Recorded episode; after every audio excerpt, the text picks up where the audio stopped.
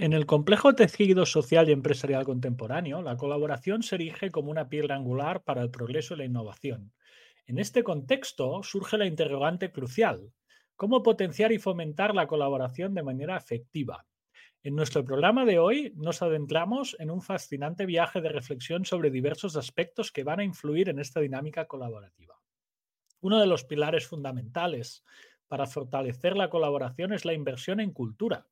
La cultura, en sus manifestaciones más artísticas, sociales y empresariales, es el alma de una comunidad. Invertir en cultura no solo enriquece el entorno humano, sino que también crea un terreno fértil para la colaboración, a promover la apertura, la diversidad y el intercambio de ideas. Por otro lado, la tecnología juega un papel cada vez más relevante en nuestra interacción y colaboración cotidianas. ¿Cómo impacta la tecnología en nuestra capacidad de colaborar? Exploraremos cómo las herramientas digitales pueden facilitar la comunicación, la colaboración y también los desafíos que surgen en un mundo donde la tecnología puede tanto unir como separar. Nos vamos a adentrar en el ámbito empresarial, nos vamos a preguntar si el paradigma ágil hoy originariamente es concebido solo para desarrollo de software o si esto se puede extrapolar a otros sectores. ¿Existe Agile fuera del software? Lo vamos a analizar con los principios ágiles en diversos contextos y sobre todo para promover la colaboración, la adaptabilidad y la eficiencia. Finalmente, nos vamos a enfrentar a una dicotomía importante. ¿Debemos romper las dependencias para colaborar? ¿O es posible visualizar y colaborar en armonía con estructuras ya existentes? Vamos a explorar esas estrategias y vamos a mirar de superar esas barreras que obstaculizan la colaboración, ya sea mediante la ruptura de dependencias nocivas o mediante el desarrollo de habilidades para visualizar y colaborar dentro de los límites establecidos. En suma, nuestro programa de hoy nos vamos a sumergir en un fascinante diálogo sobre cómo potenciar la colaboración a través de la inversión en cultura, la afluencia de la tecnología, la aplicabilidad del enfoque ágil y las estrategias para superar las dependencias. Espero que nos acompañes en este viaje. Soy Guillermo Hernández Sola y esto es la hora de Agile 611.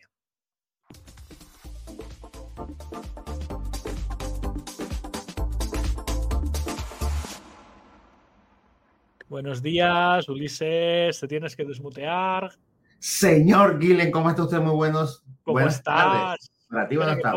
sí, yo tengo las 3 de la tarde ahora mismo, en una soleada, soleada ciudad de Barcelona, que estamos a 17 grados, Ulises. Febrero no es nada habitual estar tan alto.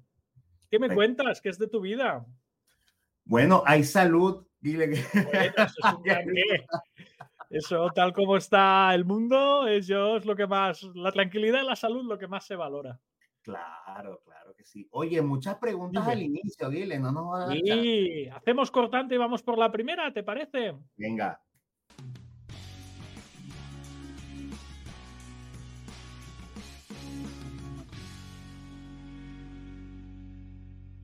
Perfecto. La primera pregunta que tengo. ¿Invertir en cultura es el medio para aumentar la colaboración? Te he dejado muy pensando.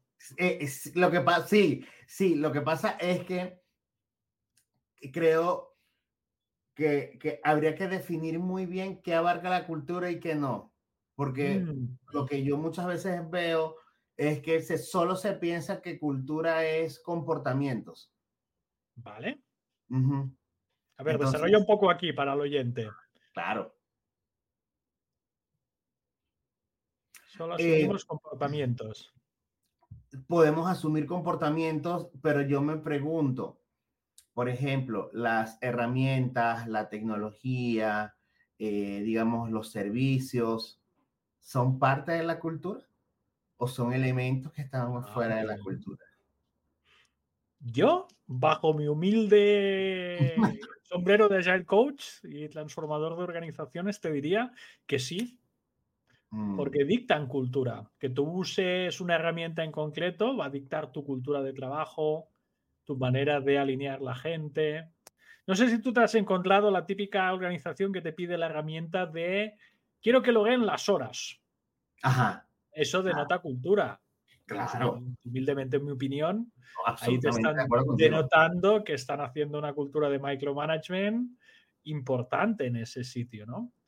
Em, cultura del proceso. ¿Cómo de mm. riguroso es los saltos de proceso que puede tener una organización? Sus herramientas de comunicación, si están muy desarrolladas para el teletrabajo. Sí que es cultura. No sé si lo ves así.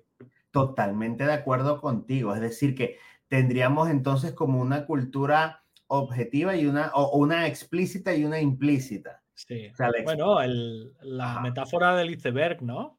El tema del iceberg, acuérdate, voy a rescatar el iceberg para los que estáis en, en vídeo, para que veáis el iceberg que tenemos y de lo que hablamos. Seguro que lo habéis visto.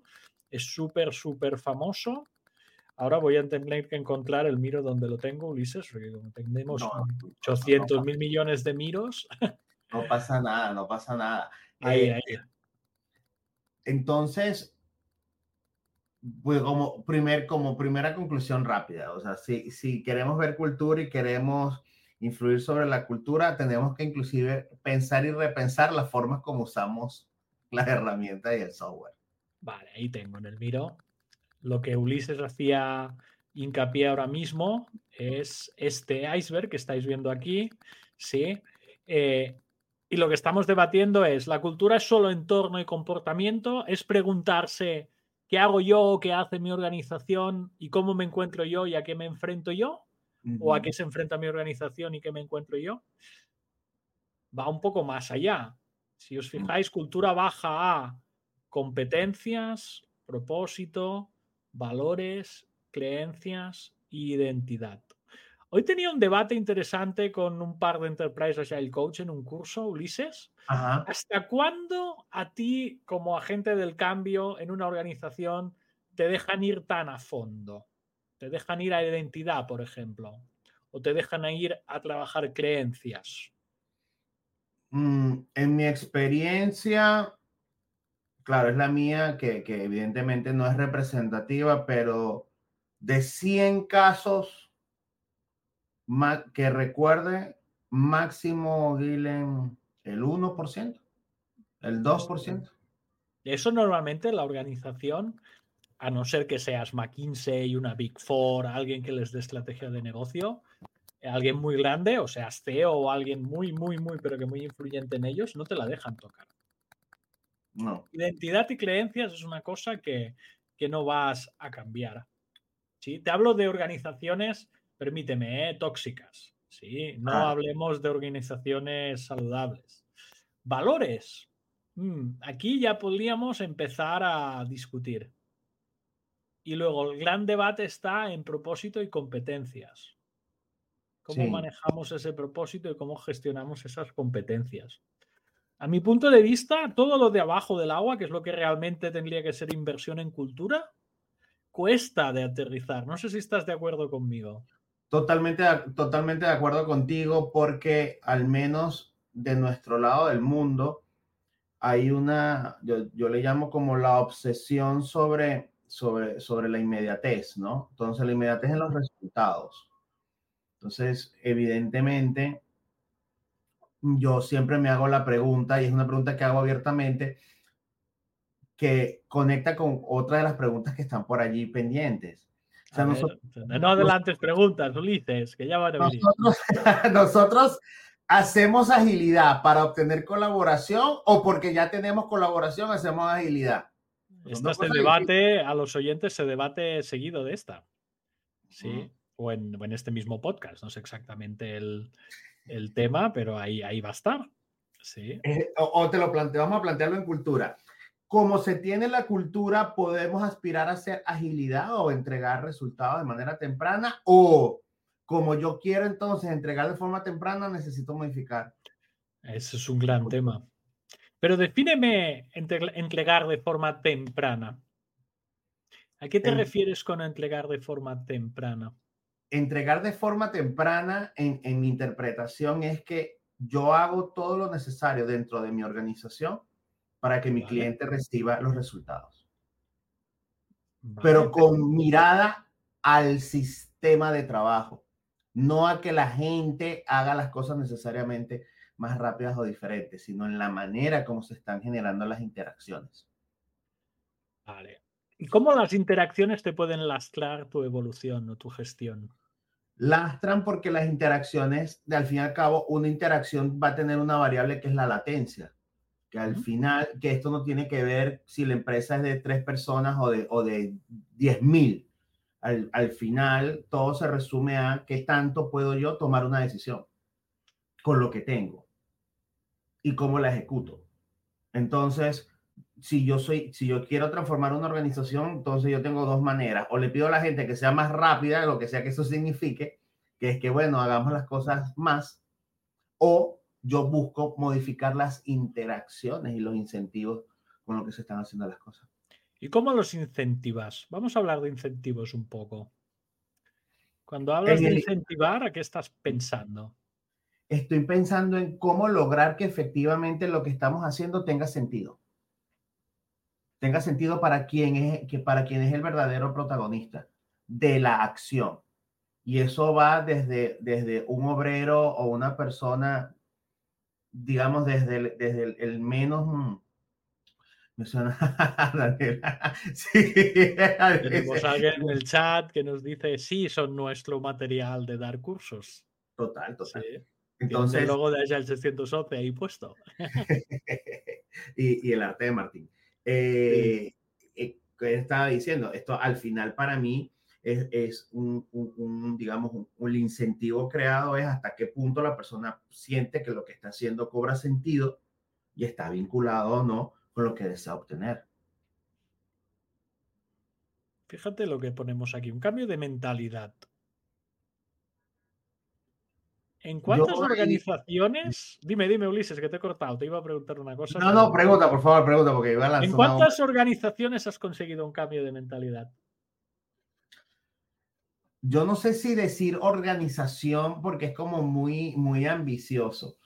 Eh, si entendemos como cambio de mentalidad, que las personas logren conciencia sobre su forma de trabajo y sobre el montón de mitos y falacias que hay, y que al menos logren un entendimiento distinto, se logran un montón de sitios.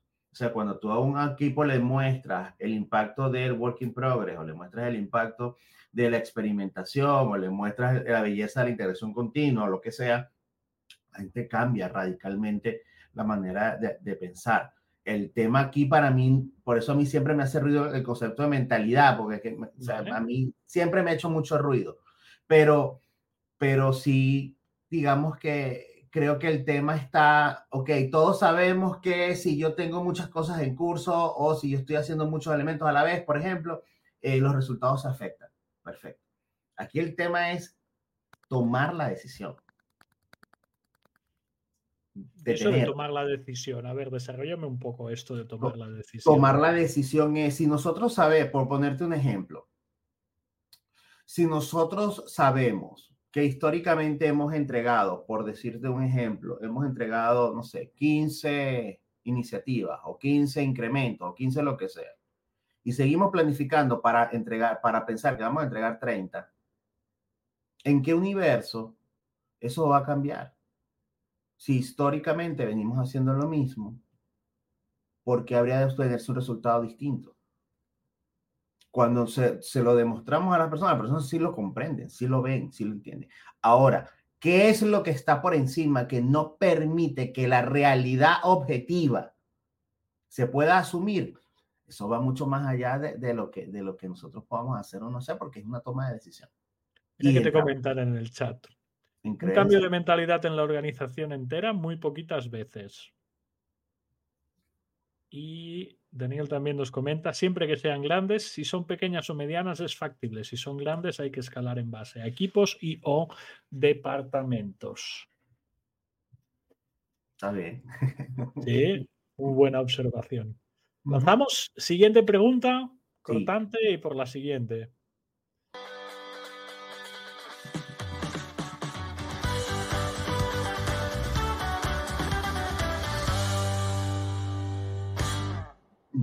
Pongo en el chat la siguiente. Vamos a hablar de cómo impacta la tecnología en tu colaboración. me encanta. tengo, que, decir lo que pienso sobre eso. claro, hemos venido a hablar. Yo creo que la pregunta, la pregunta está a medias. ¿A medias? A ver, a ver, desarrollame. Es una media tinta, sí, es una pregunta capciosa, capciosa. Hombre, claro, por eso tenemos que hacer. Por eso estamos, ¿verdad? yo creo, ¿por qué? Porque yo soy de lo que creo firmemente que la tecnología es una sombra de la cultura. Vale, eh, me gustaría un desarrollo bonito de esto que estás diciendo. al, fin, y al cabo, la tecnología que es una interfaz más, una interfaz en la manera como nosotros queremos lograr un resultado. Es decir, necesitamos desarrollar una capacidad. Por ejemplo, yo quiero vivir mejor, entonces desarrollamos una tecnología que se llaman casas. Perfecto. Ahora, la casa es un elemento que representa la tecnología. Ahora, si yo dentro de mi casa soy un desadaptado, un maltratador, un, digamos, una persona grosera, una persona que no respeta los límites de los demás, la casa nunca será un hogar.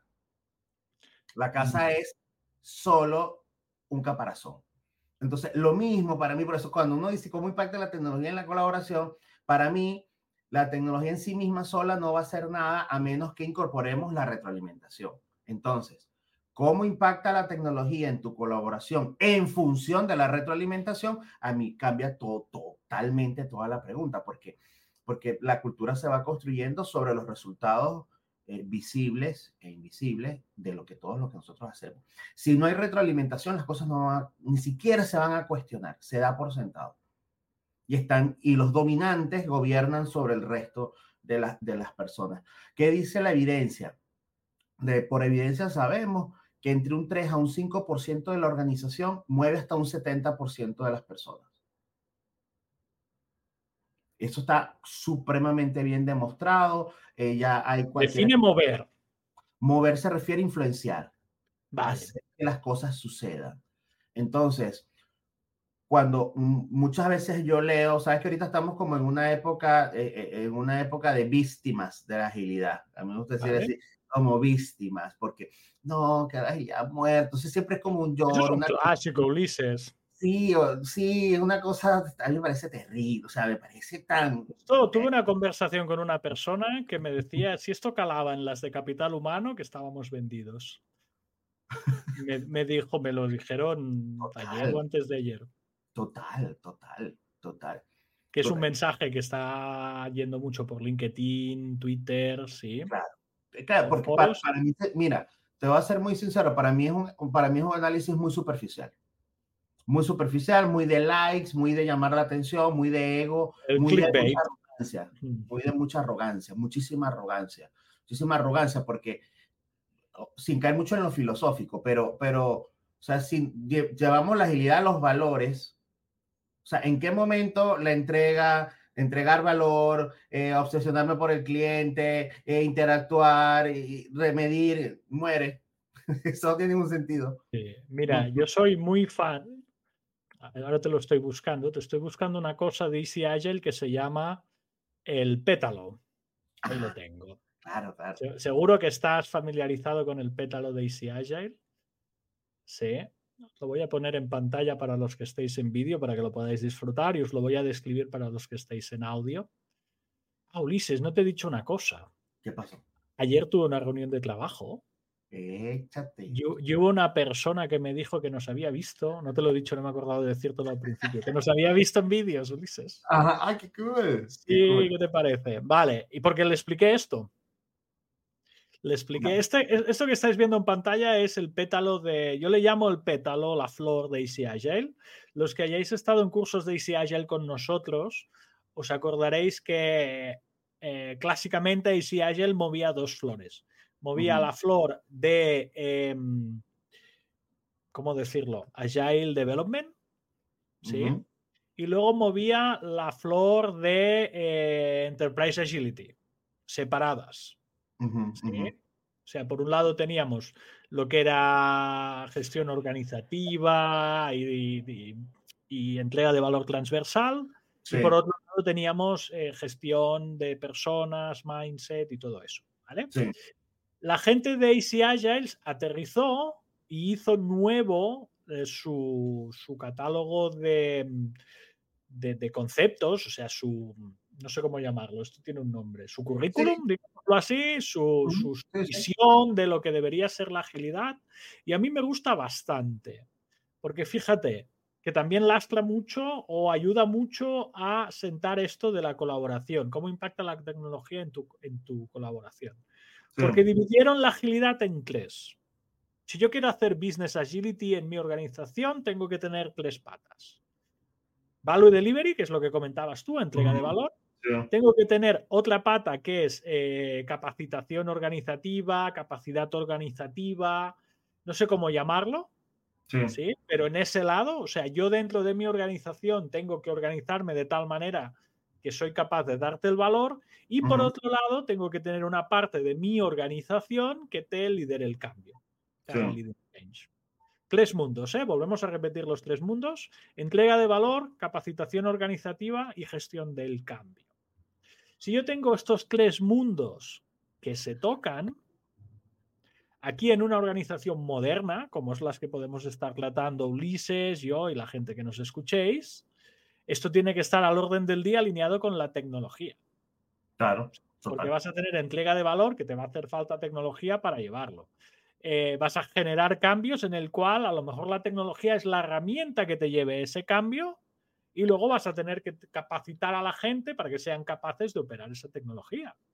Claro. Es un pez que se muerde la cola. Y fijaros que yo lo que sí que estoy viendo, en lugar de la Agile is Dead, estoy viendo que la gente está migrando y haciendo muy fuerte la pata del value delivery y se están olvidando de la gestión del cambio y se están olvidando de la capacidad organizativa. Sí. O sea, están sobredesarrollando el value delivery Aquí podemos darle eh, lo que tú quieras, ¿sí? Podemos pintarlo y alinearlo con lo que tú quieras. Pero yo veo eso, ¿sí? Porque la gestión del cambio se la están dejando a gente de capital humano. Fijaros lo que está viendo eh, AC Agile allí como ejemplo. Está viendo Agile Finance, Agile HR y Agile Marketing en capacitación organizativa. Sí.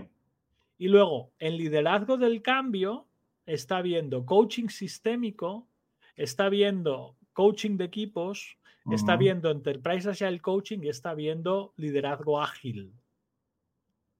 Y luego en Value Delivery está viendo DevOps, Delivery Management, Product Management, Agile Testing y Agile Engineering. Para que os hagáis una idea de cómo está viendo esto. Sí, sí, sí, sí. Yo creo que la tecnología impacta en todo lo que hay aquí. En todo. O sea, la flor esta está sumergida, ¿sí? En una piscina de tecnología. No sé si lo ves así, Ulises. Eh, estoy muy de acuerdo contigo. La evidencia que sabemos es que, eh, digamos que hay dos grandes constraints fuertísimos una vez que en teoría liderazgo, que es el desarrollo de productos y la excelencia técnica. Entonces, eh, fíjate que me estás hablando de la pata de Value Delivery. Sí, lo, sí, total, total. Lo que pasa es que el, el, no, no, es un problema per se. Yo creo que eh, aquí todo está puesto al mismo nivel y en la misma capa. O sea, eh, visualmente, para mí, más como hombre de datos, este es un gráfico donde todo prácticamente está al mismo nivel. O sea, está a la misma capa salvo que seas detallista y te des cuenta que, bueno, Value Delivery tiene más, más cosas, o sea, hay una diferencia allí en términos de volumen. Tiene más, hay cinco pétalos en Value Delivery, cuatro en Leading Change y tres en Organizational Enablement. Lo, lo, lo, que tú me dices a mí, tendría que, tendríamos que poner esto en una especie de roadmap o en una especie de, de, de elementos, porque ¿qué va primero? O sea, ¿quién genera qué? O sea, eh, habilitar la organización es una consecuencia de liderar el cambio que a su vez entonces genera la entrega de valor. Porque es muy difícil hacer delivery value si yo no tengo eh, eh, quien lidera el cambio y habilitar el resto, ¿no? Eh, pero me gusta mucho más que la anterior, eso sí, comparada a la anterior, esta me parece. Las dos eran separadas, no tenían un nexo de unión. Sí. Era como una cosa. Mm, esta es mejor. Yo cuando vi esta me enamoré de la separación de los tres. Porque si lo piensas en conceptos, por ejemplo, muy de exclamor, como podría ser el Evidence-Based Management, Evidence-Based Management, el, corte que te hace por la mitad es eh, capacidad organizativa y entrega de valor. Sí, entrega. Market value, le dicen ellos. Sí, sí, sí. Pero luego a partir de ahí juntas estos dos mundos y esos dos mundos los puedes tener muy bien.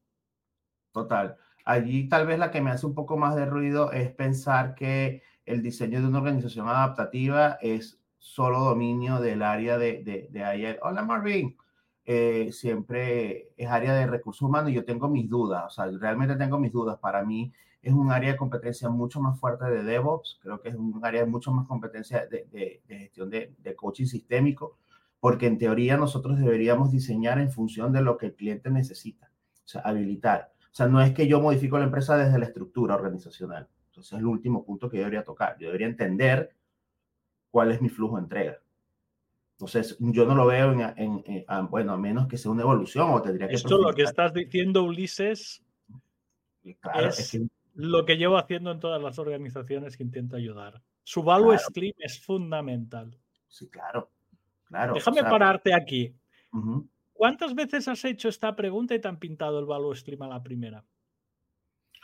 Un grupo de personas. ¿Tienes un no, equipo? Value stream del equipo. No, tendría que... Solo lo he encontrado, por ejemplo, aquí, aquí en Panamá. Hay una empresa que yo le tengo mucho aprecio, eh, que son unos chicos geniales, que es una startup, pero es porque el chico desde siempre, desde que fundó, tenía muy claro el delivery. El delivery fíjate, que has dicho, ¿eh? una startup que es una organización provisional y moderna, digamos. Sí, muy pensada para la entrega de valor o que está buscando su modelo de negocio. Pero, pero lo que entrega la gran mayoría que yo me encuentro son procesos, procesos que funcionan dentro de los hilos propios de cada proceso.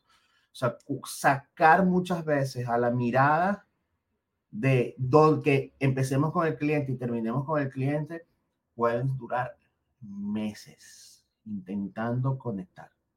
Sí. Tenemos un comentario en el chat. No todas las organizaciones lo entienden ni compran la idea, ya que trastoca su manera tradicional de gestionar.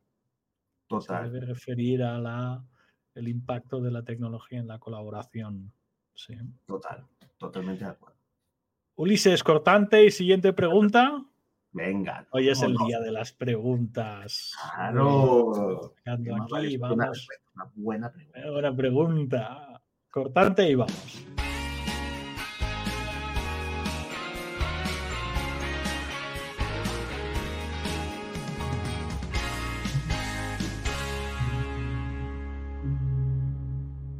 Ahora hay una de buena, Ulises. Te lanzo la pregunta y se la lanzo al chat también. La voy a lanzar al chat. Ahí vamos. Lo que vamos a hablar ahora es, hablamos de, ¿existe Agile fuera del software? Hoy venimos muy fuertes. ¿eh? ¿Existe Agile fuera del software? Yo os voy a mostrar una cosa. Luego a partir de ahí construimos. Me voy a la web del Agile Manifesto, la mejor web 1.0 de la historia de la humanidad. Y os voy a leer el título. ¿sí? Os invito a hacer exactamente lo mismo que estoy haciendo ya ahora. Buscáis así el manifiesto en Google, la ponéis, os pongo el link en el chat para que disfrutéis del momento también allí donde estéis. ¿sí? Y os leo la primera línea. Pone. Retumbe de momento Ulises. Vamos a ponerle música y todo. Momento Ulises. Vamos a leer la primera línea de la Shell Manifesto en 2024. Esperando que acabe la música, Ulises. Es hermosa, es una música épica.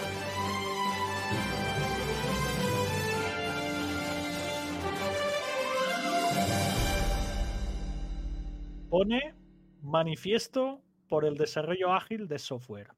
Sí lo vuelvo a decir, ¿eh? Manifiesto por el desarrollo ágil de software. Así que yo soy de los partidarios de Agile fuera del software. Mm, mama. dilo, dilo sin miedo. No, decir, mm, yo no lo veo. Me cuesta mucho ver a mí. O sea, Agile per se, metodología de construir. O sea, esto, lo que estás viendo aquí, individuos, interacciones sobre procesos y herramientas, como valor me parece muy bien. ¿Sí? Y que cualquier organización debería ir ahí. Ahora, software funcionando sobre documentación extensiva, esta me he encontrado cada tema para llevarla bien. Os compro poner soluciones funcionando sobre documentación extensiva. Colaboración con el cliente sobre negociación contractual. Colaborar con el cliente hoy en muchos sitios es imposible. Y respuesta alta en cambio sobre seguir un plan. O sea, estas cuatro cosas dependen en qué entorno, por muy ágil que se definan, son difíciles. Y es más, el Agile Manifiesto inicial también nos dice, estamos descubriendo formas mejores de desarrollar software, tanto por nuestra experiencia como ayudando a terceros. ¿Qué me dirías, Ulises? ¿Agile Marketing, Agile Finance, Agile HR, sí o no? Yo te voy a ser bien sincero. Eh, yo, eh, yo creo que el concepto ha ido mutando Uf. Oh, desarrolla, desarrolla. Porque es que, el, es que el discurso es muy sexy. O sea, para mí es un tema, para mí, o sea, la, si la mirada que yo le doy. se ha dicho discurso sexy de la agilidad, los que nos claro, es la primera vez que lo dice.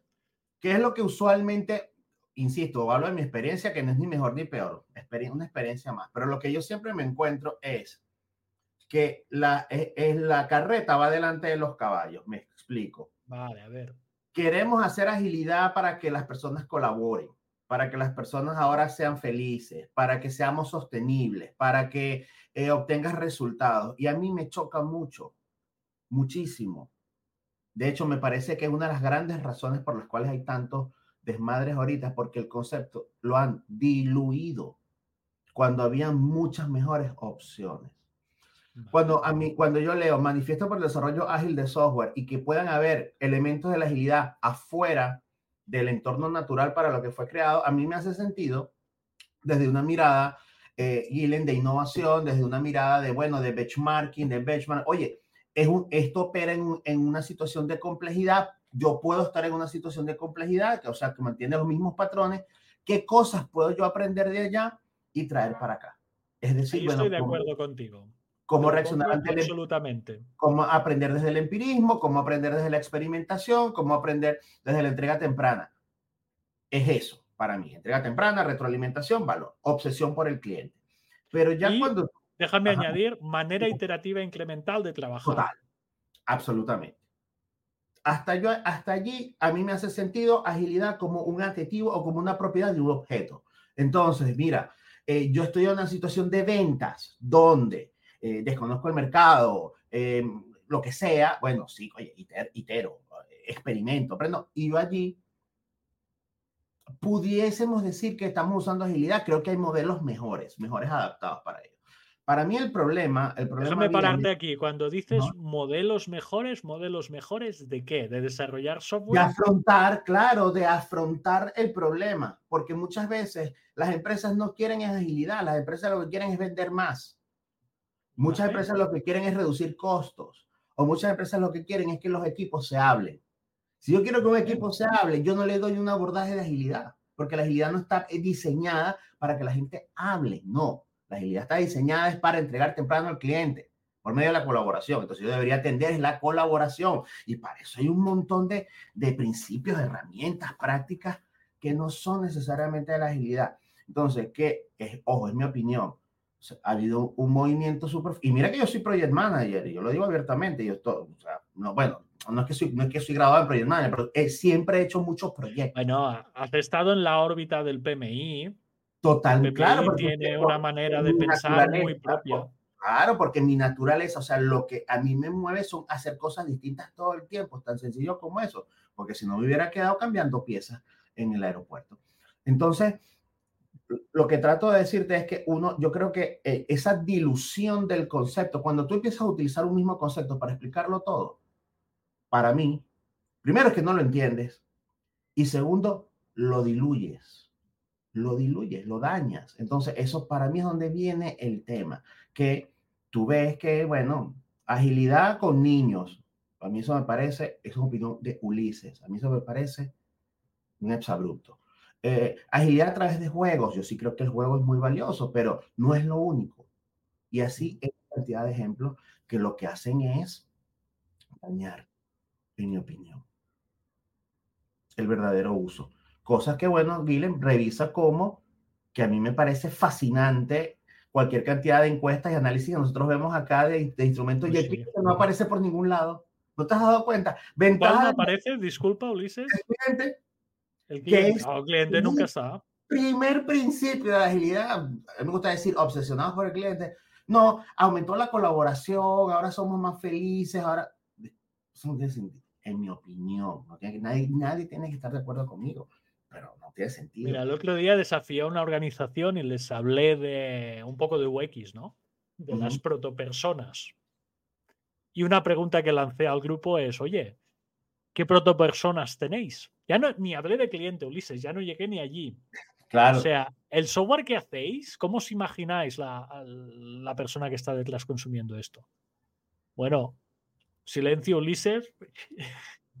sí, una bola de paja ahí, como en el desierto, dando vueltas, porque es que nadie fue capaz de contestarme eso. Nadie tiene una idea mental, sea buena o no, esté basada en datos o no, ahí no voy a entrar de la calidad de la...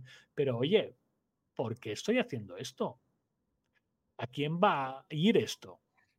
¿Me dedico solo a despachar tareas? Mm.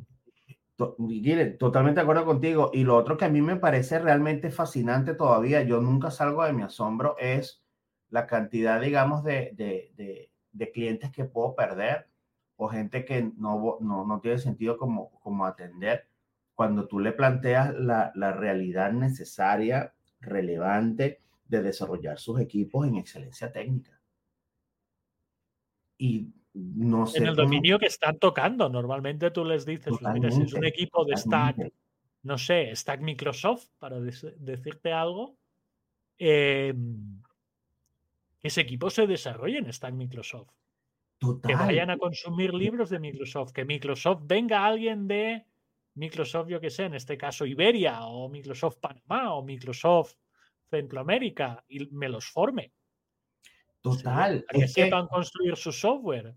El liderazgo es importante, claro que es importante. los soft skills son relevantes, los power skills, claro que son relevantes, pero la realidad es que los resultados se van a amplificar cuando haya una inversión real, consciente en construir las capacidades de los equipos que están seriamente afectadas por la excelencia técnica. O sea, si eso no se comprende, eh, vas a tener a gente muy motivada, muy feliz inicialmente que no, no puede mejorar. Y no puede mejorar no porque no quiera o porque no lo deseen, sino que lo que me está pasando a mí en determinados casos, que me encuentro que los equipos, lo que me dicen, sí, mi líder es muy chévere y, y siempre me pregunta cómo estoy, pero eh, yo quiero hacer integración continua, pero es que no me entiende. Aún hay gente en 2024 que no tiene integración continua. No, sí, sí, no te lo digo yo, me he pasado esta semana y seguramente a los que nos escuchan estarán en situaciones similares. Eh, es que yo quiero hacer TDD, pero es que mi, no nos aprueban, no nos aprueban la formación, el presupuesto, el tiempo. Ya. Y eso no, lo va, eso no lo va a resolver algo así como que, bueno, vamos a descubrir qué pregunta dentro de ti para que tú... Eso no lo resuelve una pregunta poderosa. Eso se tiene que... me, ha sacado el tema de las soft skills. Que hoy he tenido, tengo una semana, estoy todo el día de formación y estoy hablando con mucha gente en muchos sitios y vengo cargadito de cosas. Eh, hoy les he dicho a uno de mis grupos que depende qué soft skills yo no las puedo desarrollar como Agile Coach. Claro. Sí, que tendría que venir alguien experto en desarrollo humano, un perfil potente de capital humano, desarrollar según qué skills que tiene allí. Igual que lo que estás leyendo tú, que es, oye, la excelencia técnica, yo, o sea, puedo entender stacks tecnológicos, he hecho ingeniería, pero depende que tiene que venir un profesional a formaros. Claro. Y aquí tienen que pasar dos cosas. Que la organización esté por formaros y que aparezca profesional y os dé una buena formación. Estos son dos cosas, Ulises, que tú sabes que has estado allí. Son importantísimas las dos. Que tenga el dinero, los recursos y las ganas de formaros y que encuentre a alguien que os forme, porque según qué, a lo mejor estoy en tal nivel de innovación que no me va a formar nadie.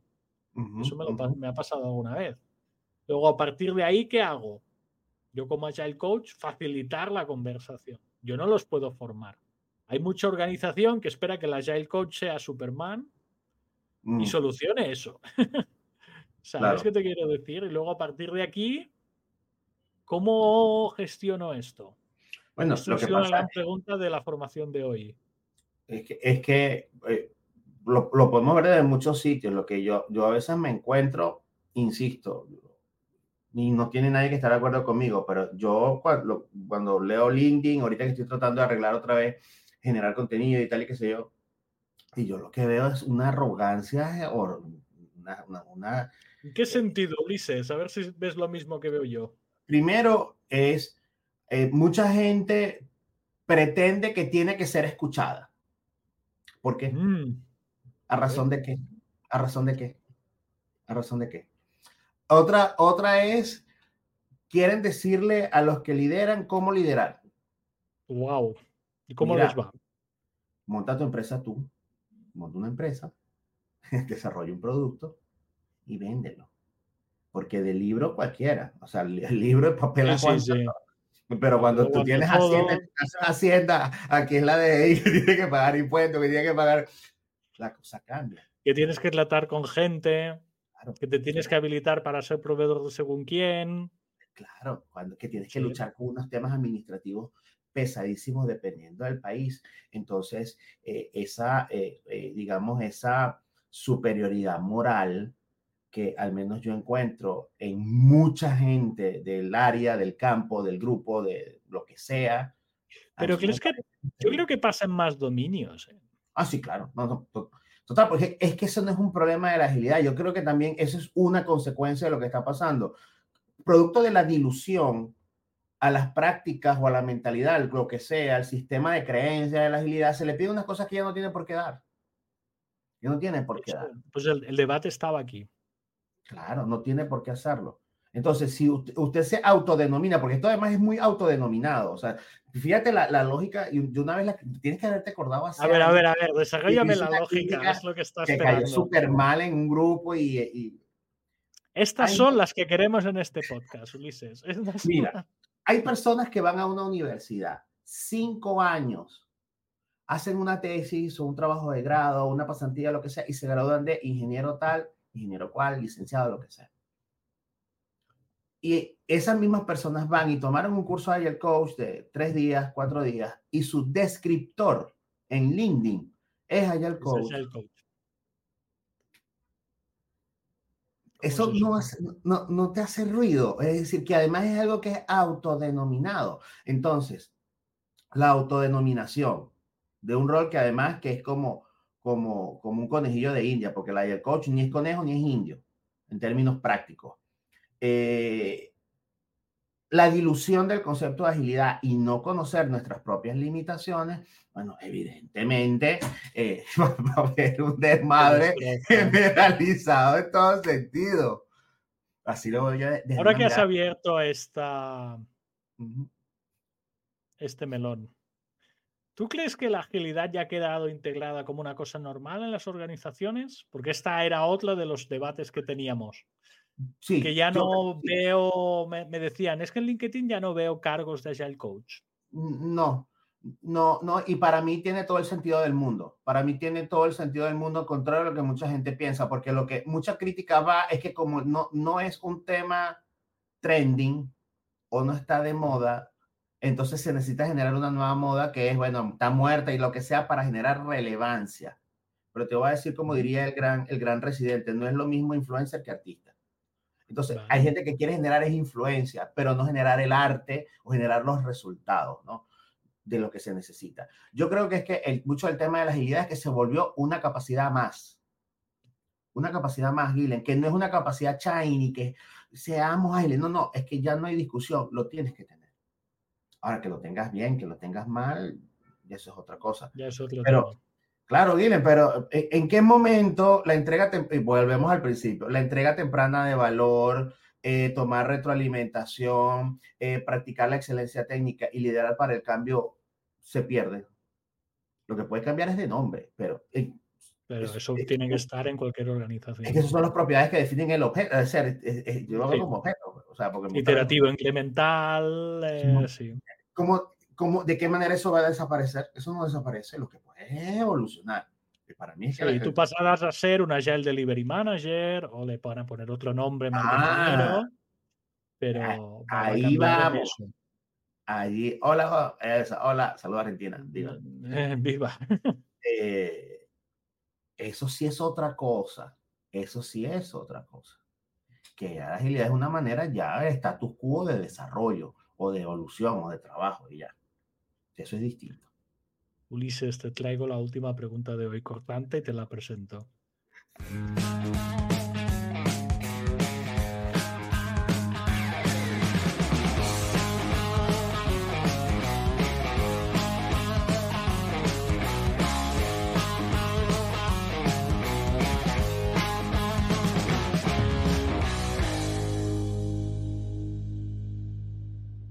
Ya la tenéis en el chat la pregunta. La pregunta es, ¿Debería romper las dependencias para colaborar o visualizar y colaborar directamente?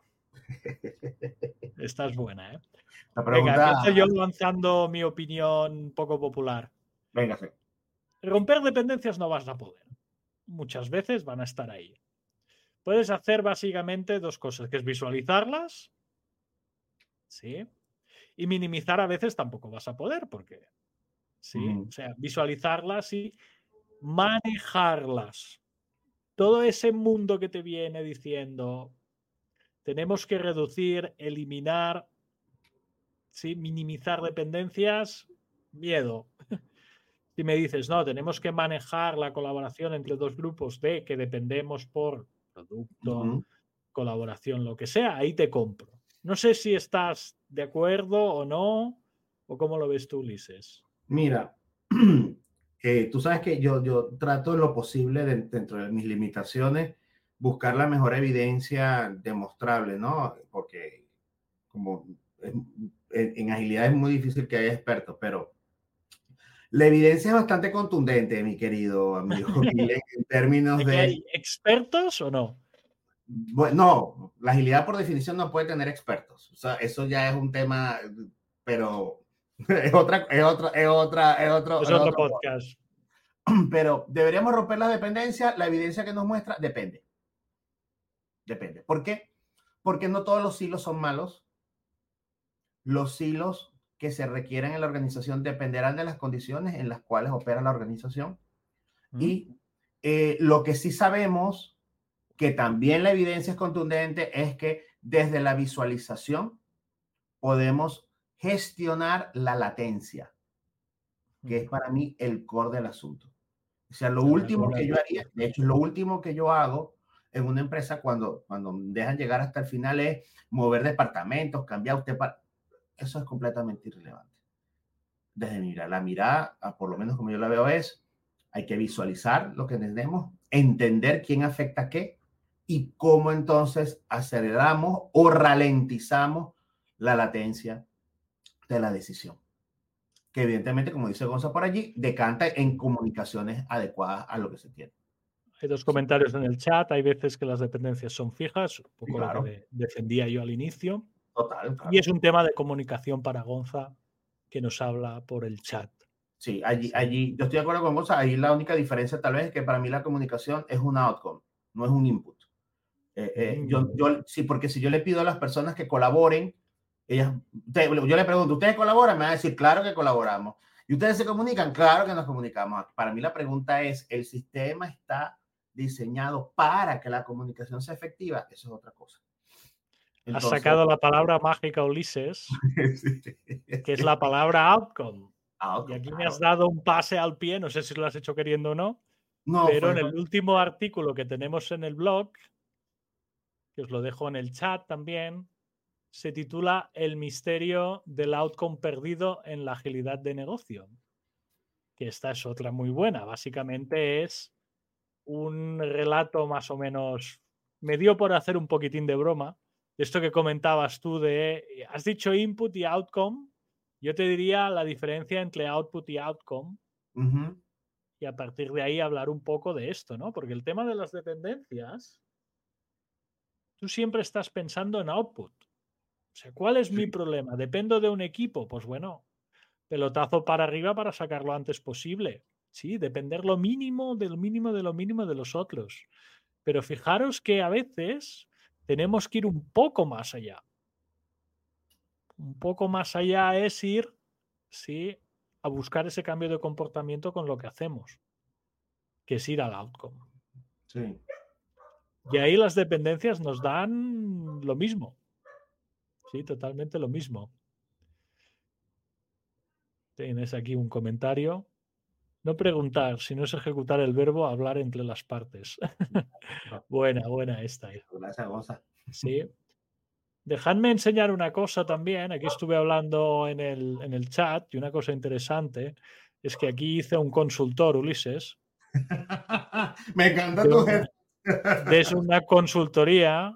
Supongo que los más fans los que lo veáis en vídeo lo habréis visto que tiene un parecido a mí, ¿sí? Eh, y en plan broma, porque este artículo que os he puesto, os lo voy a poner en el chat, ya lo tenéis, es totalmente a broma, ¿sí? De un consultor que está en una consultoría, ¿sí? que se llama Trugel Consulting Group.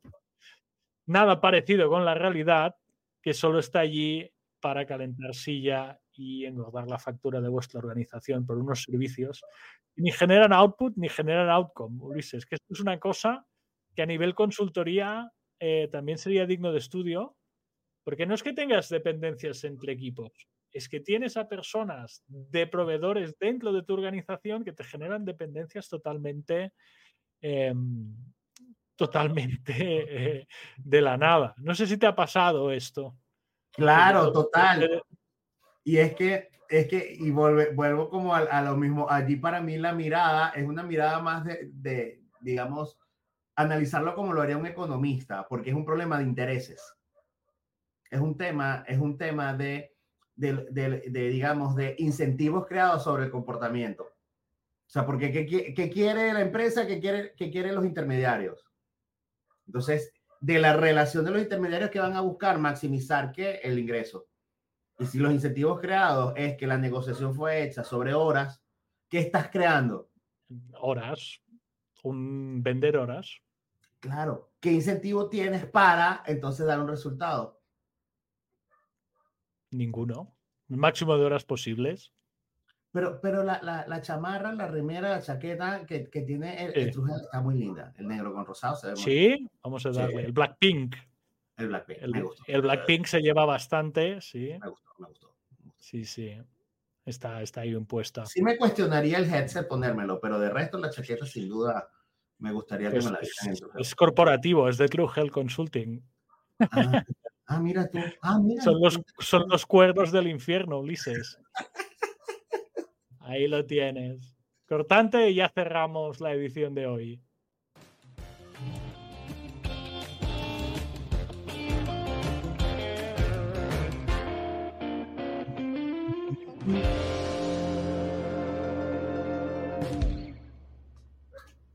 Ya que estamos, comentaros lo siguiente, cursos que vienen. Ahí os los pongo en pantalla, os lo pongo también en el chat. Eh, se viene un Leading Safe, marzo de 2024. ¿sí? Este curso es entre semana, cosa que a lo mejor los que seáis más fans de nuestros cursos ah, habéis visto de que nosotros entre semana normalmente no hacemos, éramos muy especialistas en fin de semana. Esta vez nos hemos tirado a Leading Safe entre semana a ver qué tal va. Un experimento, ya sabéis que el empirismo y esa manera de pensar lo llevemos muy puesto en mente. Hay un Professional Agile Leadership 16 y 17 de marzo, en el cual no sé si Ulises se va a sumar como instructor. Ahí te la, te la tiro al pie y en caliente y en directo. Por lo menos yo estaré de instructor. Ya lo veremos si viene Ulises o no. 23 y 24 tenemos de marzo tenemos un Professional Slam con UX. Sí, cómo, llevar esa manera de pensar de user experience a Scrum. No es un curso solo para profesionales de UX, esto me gustaría dejarlo claro, es un curso también para Scrum Masters que quieran poner ayudas de UX en su, en su caja de herramientas y product owners que quieran hacer crecer su manera de trabajar y su manera de entender también. 6 y 7 de abril, un Professional Scrum Master, el curso inicial de Scrum de la casa de Scrum.org. Y confirmado, confirmadísimo, sí, un Professional Scrum Product Owner avanzado. O sea, si eres un Product Owner eh, ya con experiencia y quieres hacer crecer tu carrera profesional, este es tu curso. Sí, vamos a darle una vuelta más al papel de Product Ownership. ¿sí? Ahí tenéis los cursos en el chat. Ulises, ¿cómo ves? ¿Cómo ves lo que se viene marzo y abril? Bueno, se, viene lleno de, sustancia y sabor. La mayoría de los cursos me gustan, pero particularmente el Professional Scrum con UX es, mi, favorito. El que más lo tenéis allí. Básicamente todo marzo ya. Inicia el 4 de marzo el Leading Safe. Leading Safe es el curso inicial de Safe. El Design Leadership no tenéis por qué saber Scrum. Podéis venir directamente siendo o líderes de transformación o managers y luego el de UX también. Si sois product owners, Slam Masters o profesionales de UX, es vuestro, vuestro curso totalmente. ¿Nos queda algo por decir, Ulises? Déjame ver si nos hemos dejado alguna pregunta. Diría que hemos tocado las cuatro. Sí, las cuatro preguntas que hemos tocado es, ¿invertir en cultura es el medio para aumentar la colaboración? ¿Cómo impacta la tecnología en tu colaboración? ¿Existe Agile fuera del software? Y se deberían romper las dependencias para colaborar o solo visualizar y colaborar. Son unos grandes temas, Ulises, que a mí, no sé tú, pero han superado expectativas. Para la semana que viene os vamos a hacer un adelanto. Me apunté unas notas, Ulises, cara a la semana que viene.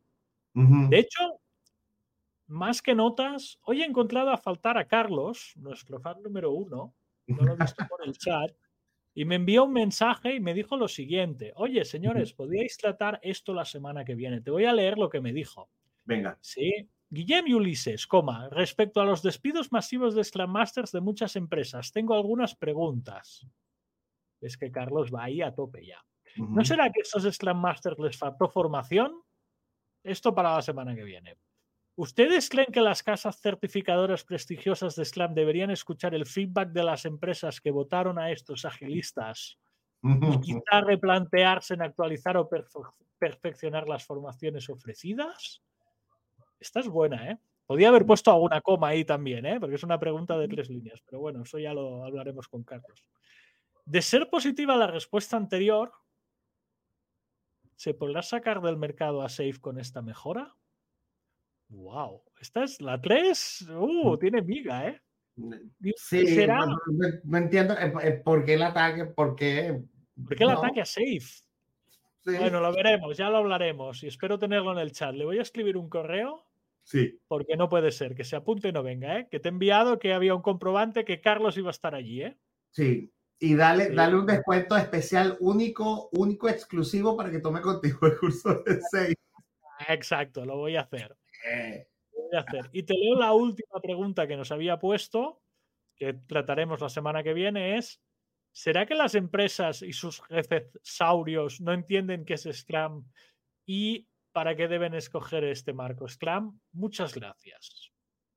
Pues este mensaje, estoy seguro que Carlos va a rescatar el directo, ya sea en cualquiera de los formatos que hacemos. Acordaros que estamos en Apple Podcasts, Spotify YouTube si en diferido y en directo estamos en Twitch y en YouTube y en LinkedIn Events.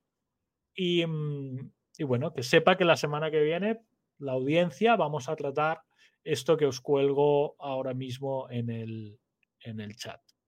Sí. Y a partir de ahí, Ulises, por mi parte, nada más. Si quieres ya eh, despedir.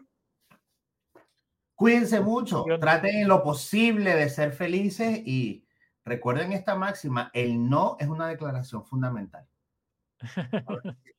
Muy bien, pues así sabes qué voy a hacer. Le voy a dar a la música de salida y nos vamos a ver ya la semana que viene. No sé si miércoles o jueves, lo tenemos que hablar con Ulises, pero va a ser un día de estos. Jueves no, que ya tengo una cosa. Tenemos que hablar de otro día. Por el canal habitual, campanita de YouTube y LinkedIn Events. Ahí vamos. Adiós.